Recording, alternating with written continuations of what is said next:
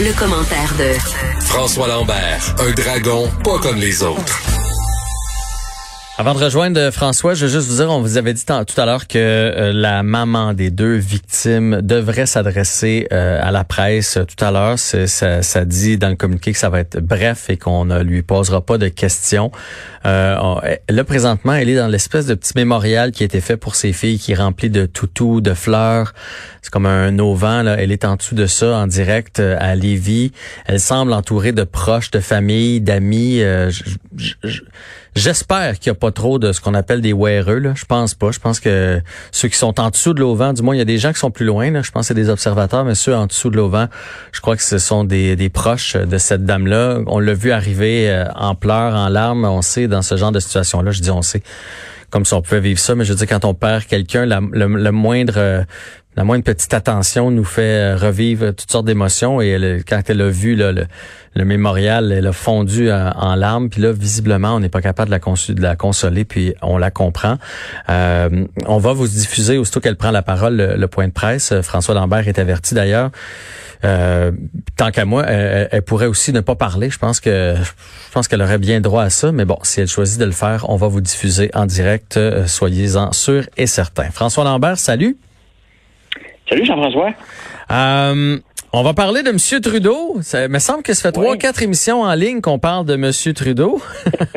Mais cette fois, c'est parce qu'il distribue 900 millions à We Charity, qui est euh, un organisme pour du bénévolat étudiant, euh, dans lequel plusieurs membres de sa famille sont euh, sont partie prenante. Et il a même participé. il était là autour de la table quand la décision s'est prise. Il n'y a pas eu d'appel d'offres. Bref, ça regarde mal pour lui dans cette histoire-là ça regarde mal, Jean-François, mais qu'est-ce qu'on peut faire? Hein? Tu sais, aux États-Unis, il y a l'impeachment. Hein? À un moment donné, tu peux essayer de tasser le président s'il fait trop de folerie. Hmm. Ici, au Canada, à ma connaissance, il n'y a pas ça. C'est soit tu lances en élection, euh, mais la réalité, c'est qu'on n'a pas un premier ministre qui est apte à nous gouverner en ce moment.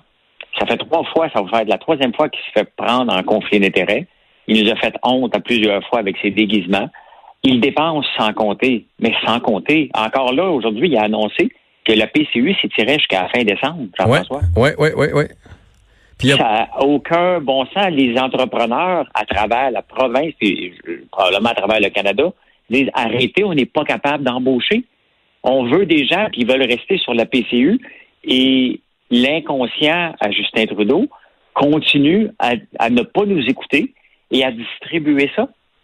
Mais, mais ça, je comprends. Honnêtement, là, tu sais, je peux comprendre les premières semaines, même les premiers mois là, qui ont parti cette affaire-là. Mais je comprends pas que quelqu'un, tu sais, qu'il n'y a pas quelqu'un qui explique. Là. Parce que pour quelqu'un, je le sais, je l'ai vécu. là. J'ai été à la maison là, euh, sans sortir, sans dépenses. T'as plus besoin de grand chose pour vivre dans ces cas-là. Là. Quand tu vas pas au resto, tu vas pas travailler, tu mets pas de gaz dans ton char, t'as pas besoin de t'habiller, t'as pas de lunch du dîner à, payer. Ton 2000, c'est suffisant. Fait que t'as plus besoin de travailler puis tu restes à la maison. Qu'est-ce qu'il comprend pas? Il y a personne pour y expliquer? Ben tu sais, ça, ben, ça pas l'air où il écoute pas personne. La réalité là, c'est que si les gens sont mal pris, OK? Ils doivent démontrer en premier lieu qu'ils ont fait une recherche d'emploi sérieuse. OK? Comme pour avoir de l'assurance chômage euh, et du bien de l'assistance sociale, il faut que tu aies démontré que tu as fait tous les efforts possibles avant de pouvoir l'avoir. Là, c'est encore donné gratuitement. il y a où l'esprit d'initiative des travailleurs pour dire, écoute, faut que j'aille travailler, ça n'a pas de sens, faut que je me trouve un job, j'ai des billes à payer. C'est ça qu'on veut dans notre société. Pas des gens qui restent assis à rien faire. Il y en a qui en ont besoin, Jean-François. Oui. Pas ça. Faut, faut, faut séparer parce que je, je le sais déjà, les commentaires que je vais avoir. Tu mets tout le monde dans le même panier, maudit millionnaire qui veut profiter des gens. Absolument pas. Non, non, il y en a qui ont besoin, on veut aider ceux-là, mais il y en a qui, qui ambitionnent. Ça, c'est une autre histoire. Il y en a qui ambitionnent, puis on veut aussi des gens qui se relèvent de cette situation-là, peut-être en se lançant en affaires. Parce qu'il y a beaucoup d'entrepreneurs qui se sont lancés en affaires parce qu'ils ont perdu leur job. C'est commun de toute l'histoire des entrepreneurs. Ils perdent leurs emplois, puis là, à un moment donné, ils se disent, quoi, je vais prendre ma destinée en main. Ces gens-là, en ce moment, sont chez eux. Ils n'ont pas, ils ont pas faim pour payer, pour, pour être obligés de payer leurs billes parce qu'ils sont couverts. Euh, en même temps, ils se prendre en We Charity. Ils dépensent sans compter. Euh, je me demande à quel moment, à un moment donné, qu'ils peuvent dire, écoutez, regarde, on va te tasser, euh, Justin et on va nommer Kristen Freeman à sa place, le Freeland, euh, la, vice-première ministre.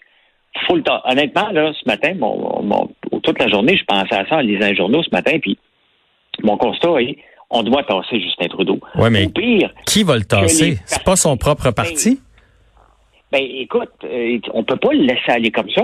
Il est en train de, il est même pas en train d'hypothéquer là. Il fait exactement comme le scandale qu'on a eu aux États-Unis lorsqu'il y avait deux puis trois hypothèques sur la maison. On est rendu à la deuxième hypothèque là. Euh, le pays ne peut pas continuer à supporter ses dépenses euh, sans compter. Donc même que je me demande pourquoi ils font pas un gouvernement de coalition les partis d'opposition? Euh, honnêtement, je suis inquiet. Je suis sincèrement, je travaille toute la journée aujourd'hui puis je me dis qu'est-ce que ça va prendre pour le tasser de là? Il se promène, tout va bien, il donne de l'argent, il va être élu, euh, et on ne peut pas rien faire. On a les deux mains liées, Jean-François. Je suis particulièrement inquiet de la direction que le pays s'en va et qu'on ne peut absolument rien faire, puis que les partis d'opposition ne sont pas organisés. Les conservateurs veulent pas ça parce qu'ils n'ont pas encore nommé leur chef. Mhm. Donc, euh, Il manque comme de quoi dans notre constitution, finalement, pour pouvoir débarquer quelqu'un qui, qui se ferait prendre à répétition? Ben, définitivement, parce que ça donne quoi le, le, le, le commissaire à l'éthique? Justin Trudeau s'est fait prendre encore une troisième fois. Il s'est déjà excusé. Moi, pour moi, les excuses, là, euh, ça n'existe pas. On peut pas s'excuser dans la vie. Il faut le faire, faut le penser avant, puis après ça, dire c'est quoi je l'ai fait, puis c'est inapproprié. Mais moi, pour moi, s'excuser, je peux m'excuser de t'avoir donné une jambette. OK, je l'ai voulu, je t'ai mis une jambette. Ça, on s'excuse de ça. Mhm. Mais d'un comportement à répétition, on peut pas s'excuser de ça, là. Euh, puis je parle pas des victimes, là. Je parle de. Non, non, non, non, non, on parle de Justin. Comportement. Mais le problème, c'est qu'avec tous les problèmes qu'il y a dans le pays présentement, ça va finir par... Là, on en fait grand bruit, là, mais tu sais comme moi que ça va tomber dans l'oubli. Puis dans dans trois, quatre mois, puis personne va se souvenir de ça là, quand il va être le temps de retourner en élection. Ouais, mais c'est justement. Mais il va falloir qu'il lance les élections rapidement parce que les billes, il va falloir les payer, les factures. Et qu'est-ce qui va arriver? On va augmenter les impôts sur les entreprises. Qu'est-ce qui arrive lorsque les- on augmente les impôts sur les entreprises? Les grandes entreprises sacrent leur camp. On l'a essayé en France, ça. Qu'est-ce qui est arrivé? Les entreprises sont parties établir leur siège social à Londres. À un moment donné, le taux de taxation des entreprises est limité parce que, qu'on soit d'accord ou non, ils peuvent se déplacer. Nous, on ne peut pas se déplacer. Eux Mhm. vont pouvoir se déplacer. Ouais, ça c'est La clair. TPS, il va falloir l'augmenter. Oui. Pourquoi la TPS est venue au monde? Parce que c'était pour contre, contrecarrer euh, les dépenses folles de Pierre-Éliott Trudeau lorsque le pays était pratiquement en faillite en 1984. On a mis la TPS en place pour être capable de, payer nos factures c'est comme ça qu'on a sorti. On a augmenté les impôts euh, aux, individus et là, on, on les a jamais diminués. Et là, il va falloir... Ben, la TPS, on l'a diminué un peu. Elle était à 7,5, maintenant elle est à 5. On va probablement aller rechercher ces points-là. Mais à la fin, c'est le contribuable qui est égorgé. Là. Euh, on s'en sortira pas, Jean-François, puis il faut arrêter les dépenses. C'est inacceptable. Puis quand que je vois qu'il se fait prendre, puis on le laisse là, puis que la PCU est étirée jusqu'au mois de décembre, il n'y avait pas de raison. Ouais, il n'y avait mais- pas de raison. Mais il est beau, il est fin, il s'excuse, il distribue de l'argent, fait que la majorité des gens achètent ça. C'est plate à dire, mais Ben, c'est ça.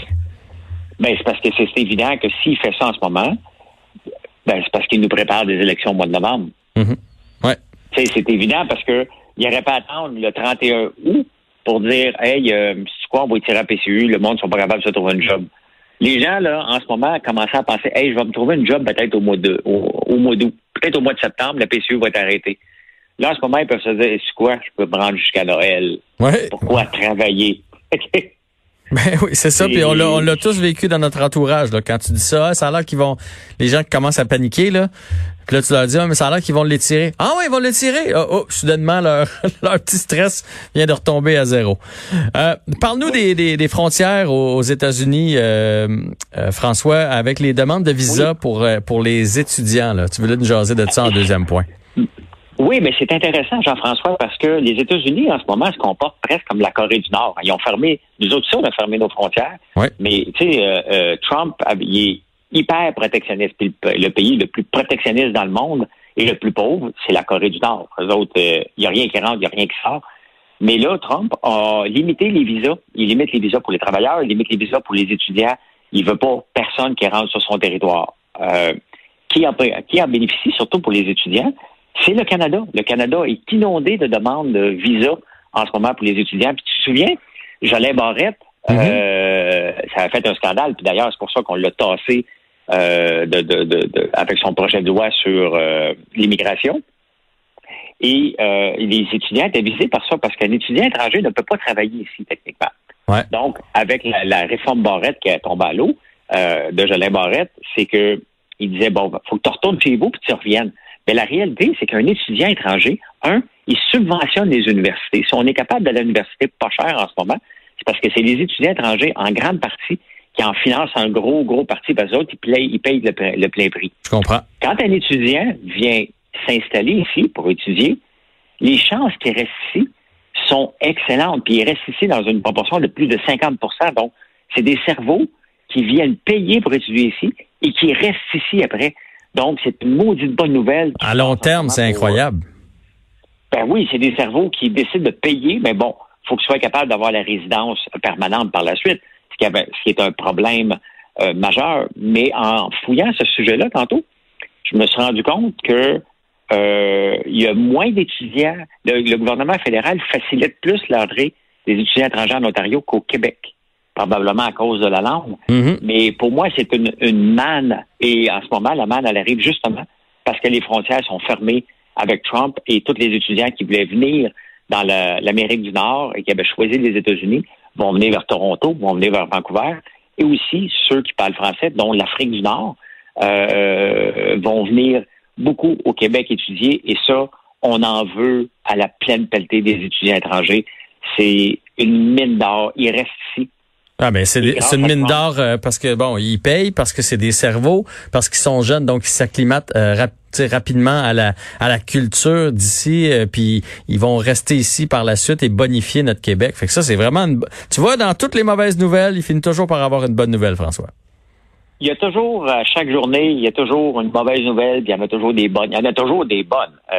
Si, tu veux, je t'en parle d'une bonne. T'as Elon Musk vendredi qui a eu une maudite bonne journée, lui. Ah ben rapidement là, il nous reste 30 secondes François. Qu'est-ce qu'il y a eu euh, Elon Musk? Ben, son action, ben, l'action est montée en flèche. Il a fait 6,1 milliards euh, de gains en bourse, euh, Elon Musk, vendredi. Il est devenu l'homme, euh, il est venu- devenu le septième homme plus riche de la planète devant Warren Buffett. Mais bon, faut dire que Warren Buffett, en 2020, il a donné 2,9 milliards à un œuvre de charité. Donc, c'est pour ça qu'il est moins, euh, moins riche que Elon Musk. Mais quand c'est une même, ça- journée Ça il fait une, petite- une, une belle petite journée. Il doit avoir fini ça avec une bonne bouteille. Ben, tu sais, Elon Musk est un peu arrogant, fait que c'est sûr qu'il a dû se péter bretelles avec ça. euh, Un peu arrogant, oui. Il faut avoir lu son livre pour voir quel genre de personnage c'est. Oui. exact. Ah ben François, très agréable. On se retrouve euh, demain. Merci pour euh, cette belle chronique encore aujourd'hui.